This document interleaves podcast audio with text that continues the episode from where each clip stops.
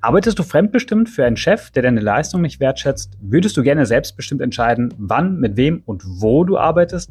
Hey, herzlichen Glückwunsch, dann bist du hier beim Soul Business Journey Podcast genau richtig. Ich bin Tommy und ja, vor ein paar Jahren ging es mir noch genau wie dir bin mitten in meiner Soul Business Journey und habe mir inzwischen ein Leben ermöglicht, mit dem es für mich möglich ist, nur drei Tage die Woche arbeiten zu müssen, arbeite von den schönsten Orten der Welt.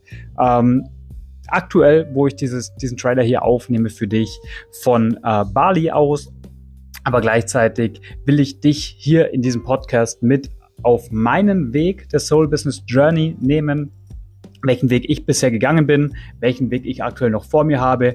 Und wenn ich darf, begleite ich dich sehr, sehr gerne auch auf deinem Weg in deine Online-Selbstständigkeit.